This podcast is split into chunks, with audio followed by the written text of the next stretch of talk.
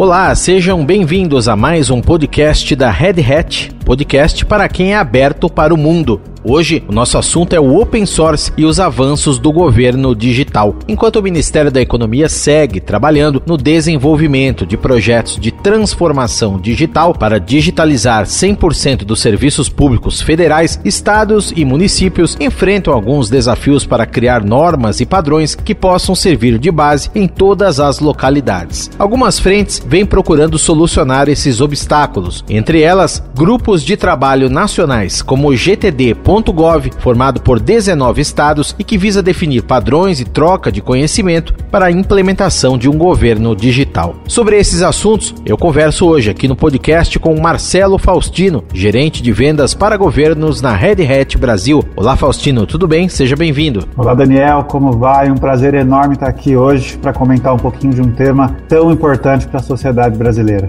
E também está conosco Luciano Silva, presidente do Conselho das Associadas da ABEP-TIC TIC, a Associação Brasileira de Entidades Estaduais de TIC. Tudo bem, Luciano? Seja bem-vindo. É muito prazer estar aqui com você, né, poder falar um pouquinho né, desse, desse tema, né, que é muito mais do que digital, sem falar de transformação e transformação para a vida das pessoas, né? No momento que a gente está vivendo hoje, né, mais do que nunca, o digital é importante para ajudar aí a continuar né, colaborando com a vida das pessoas. Luciano, pelos dados divulgados, o governo federal vem conseguindo avançar bem na digitalização dos serviços oferecidos à população. Já são quase 5 mil opções disponíveis. Como que os municípios e os estados podem desenhar suas estratégias para alcançar esse mesmo ritmo? O Brasil, de modo geral, né, a gente falar de governo digital né, é um tema muito desafiador né, para o Brasil. Né? A gente né, sempre até pega a referência de alguns países, né, como a Estônia, que é um país né, bastante é, né? mas comparar a Estônia, por exemplo, ela não tem, essa estrutura política não é dividida em federações, como a gente tem, nenhum governo federal,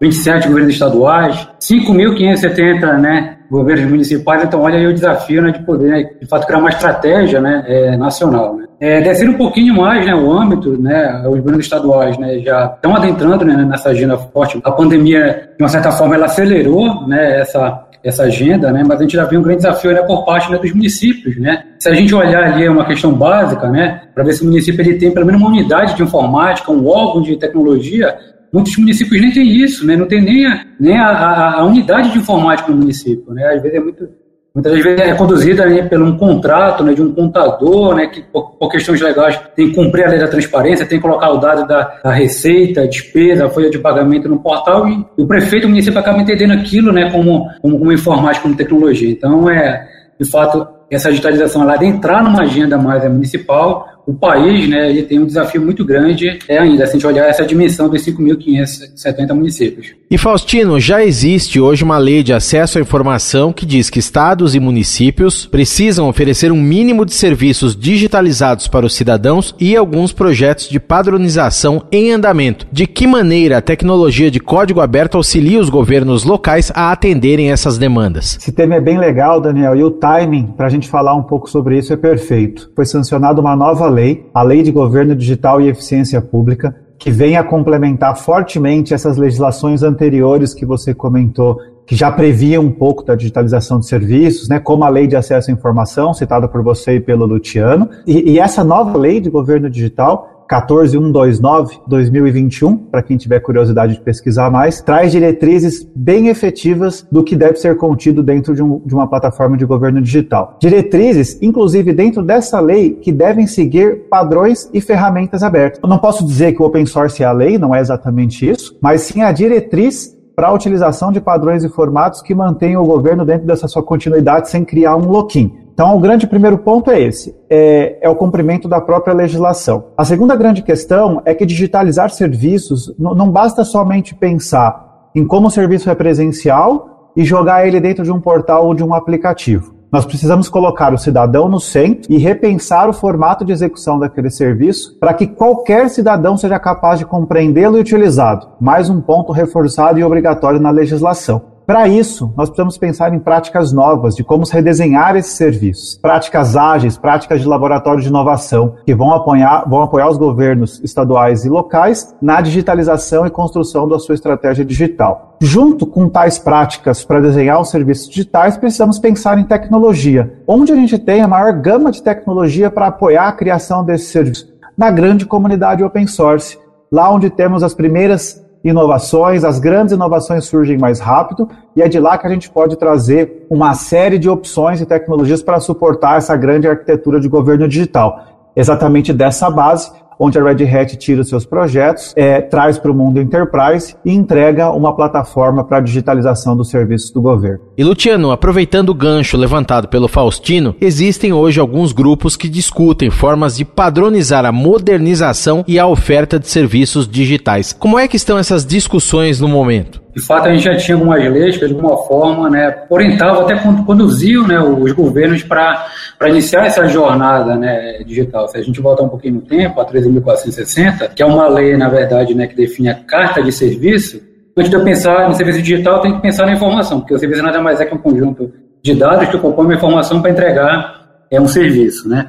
Essa lei ela já obrigava né, o Estado e municípios a criar esse grande portfólio de serviços né, para o cidadão. E claro que aí eu posso aproveitar esse trabalho de mapeamento de serviço. O ponto que o Faustino colocou é muito importante a questão, quando a gente fala de transformação, e aí novamente, né, o digital é meio, não tem que pensar a transformação por meio digital, tem que pensar o digital né, como meio de levar a transformação do processo. E aí não adianta nada, como o Faustino falou, eu pegar, por exemplo, um serviço que ele é burocrático fisicamente e colocar ele no aplicativo, colocar ele é, num portal e não levar uma transformação, não mapear, é, modelar, redesenhar e otimizar, e aí faz o que eu chamo de burocracia. Você continua burocrático, mas agora é de uma forma eletrônica, né, no portal ou no aplicativo. Sobre as iniciativas que você falou, então a gente tem uma iniciativa muito forte aí, né, que é o GovBR, uma iniciativa né, capitaneada pelo governo federal, através do Ministério da Economia, né, através da Secretaria de Governo Digital, onde tem o secretário é, Luiz Felipe, né, que tem feito um trabalho com todo o seu time aí, é, do GovBR,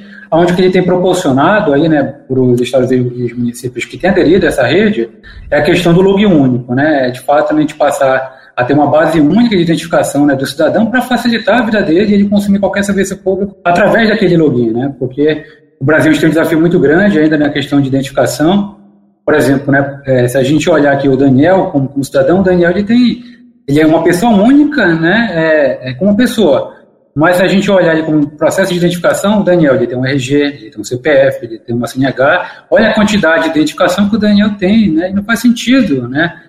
Tem até agora um projeto de lei que é, deve ser aprovado em breve, que é de fato é, unificar e colocar como mecanismo de identificação do cidadão o CPF. Vai ser o identificador único do cidadão. E qualquer outro dado, na verdade, é um dado complementar. Mas quem vai identificar, por exemplo, o Daniel é, como cidadão é o CPF. Outra iniciativa que a gente tem aí, no âmbito dos estaduais, é uma iniciativa que foi criada em 2019, né, foi uma das pessoas né, que fundou essa iniciativa, que é o GTD.gov, que nada, nada mais é que é uma rede tá, né, de colaboradores públicos, né, especialistas né, de governo é, digital. A gente também tem pessoas também do lado da indústria, da academia também que tem colaborado né, com essa rede, para a gente né, conectar pessoas né, é, e discutir de que forma a gente pode né, criar uma agenda é, da transformação digital, desde a questão política, estratégica e também técnica, tá? Por que eu falei política, tá, Daniel? Não adianta nada, tá? A gente fazer um movimento técnico, né, saber tecnicamente né, como operacionalizar, isso não está ali, por exemplo, né, na agenda é, política do, do governante, ou até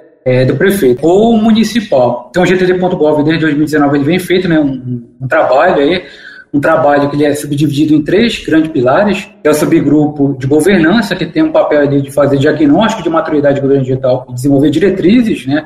Como é que esse governo, de repente, tem uma baixa maturidade digital, ele pode desenvolver, como ele criar uma estrutura de governança, que capacidade ele tem que desenvolver, que tipo de agenda ele vai criar internamente. O outro ali, subgrupo, é o de arquitetura. O que, que a gente fez? A gente desenhou um modelo de arquitetura para qualquer governo que queria criar uma plataforma de governo digital e seguir quais macrocomponentes essa arquitetura ela tem que ter, como é que ela se relaciona com o cidadão, como é que ela entrega, como é que ela cria um padrão de interoperabilidade né, dentro do próprio Estado para poder conversar é, com o cidadão. E o outro subgrupo é de serviços, a gente ali né, foca muito na entrega, tá? É, como é que eu, de fato, vou entregar aquele serviço para o cidadão, mas pensando, de fato, né, o processo de transformação, como é que eu vou levar aquilo para o cidadão. Então, o GDD.gov tem sido um trabalho é, é, bem legal, a gente tem mais de 100 né, pessoas hoje conectadas nessa rede, tem discutido né, e feito né, vários trabalhos, já coloco aqui à disposição a URL, tá? gtdgov.org.br,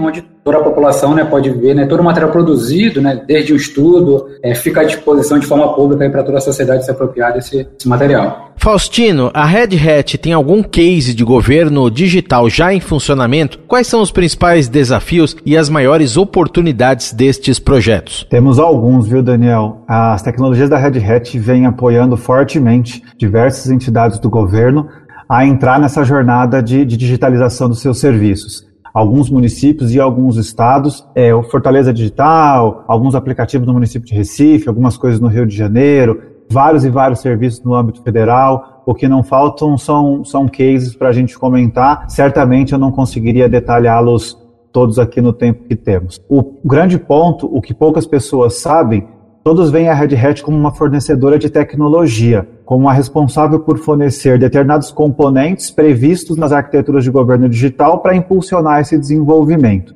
Mas não é só isso. Nós temos apoiado os nossos clientes também na jornada que nós comentamos. O Luciano falou um pouquinho do, do catálogo de serviços da 13460. Esse talvez seja o principal desafio para esse tipo de iniciativa quais serviços digitalizar, como digitalizar, para não criarmos a e-burocratização, adorei esse termo que o Luciano usou. Então, como fazer isso em qual sequência, né? O investimento ele é bem alto para esse tipo de iniciativa e a gente precisa pensar em como ter um resultado de curto prazo, quais seriam os meus tiros mais curtos para atingir a população com o menor investimento possível.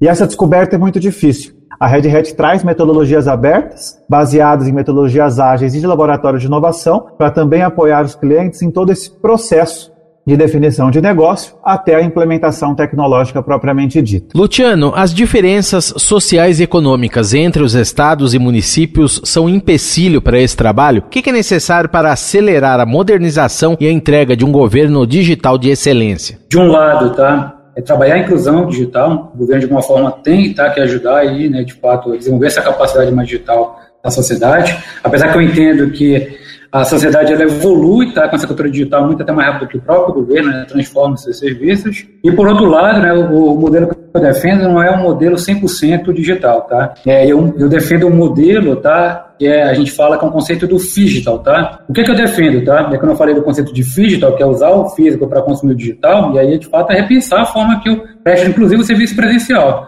Por exemplo, eu posso né, começar com uma coisa simples, tá? O uso de token, tá? Em vez de eu ter ali várias pessoas é, para estar em um guichê atendendo, eu tenho toque de atendimento, né? E ter uma pessoa ali para fazer um papel mais de, de, prestadora do serviço, assim, mas na verdade de mediadora do consumo do serviço. Olha, cidadão, você vai aqui no totem criar o seu login único, né? Para identificar você, vai escolher o serviço. É, o serviço não é um documento, o documento você quer que entregue na sua residência, tá? para poder pagar na residência tem que pagar de bit uma taxa, não para entregar aqui na, na unidade. É isso que eu vejo, tá? Então, acho que os estados e municípios, um lado, eles têm que acelerar esse processo de alguma forma, apoiar a sociedade na inclusão digital, e do outro lado, tem que repensar a forma que ele presta o serviço físico. Tá? Não, é, não é parar com o físico, mas é utilizar o espaço físico no cidadão de poder consumir o serviço digital, que aí entra o conceito do digital, tá? Faustino, em breve deveremos ver surgir a figura do gestor de governo digital, que vai precisar cuidar desse ecossistema, correlacionar tecnologias e atendimento aos cidadãos. Características do open source, como a atuação colaborativa e a cultura aberta, serão fundamentais para promover a evolução desses modelos? Se a gente pensar como surgiu, como surgem os softwares na comunidade open source, é uma grande metodologia que permite liderar uma série de desenvolvedores com vontade de inovar, consolidando isso para se trazer para o mercado componentes, tecnologias extremamente inovadoras. É, pensar de forma aberta e colaborativa é essencial para esse tipo de inovação. É, vamos imaginar tudo que é necessário, alguns componentes necessários, só desse pequeno bate-papo, algumas coisas que o Luciano comentou aqui login único. Então, preciso ter, tecnologias para viabilizar esse login único, não é simplório. É, integração de aplicações, para que múltiplas aplicações juntas formem um novo serviço para o cidadão.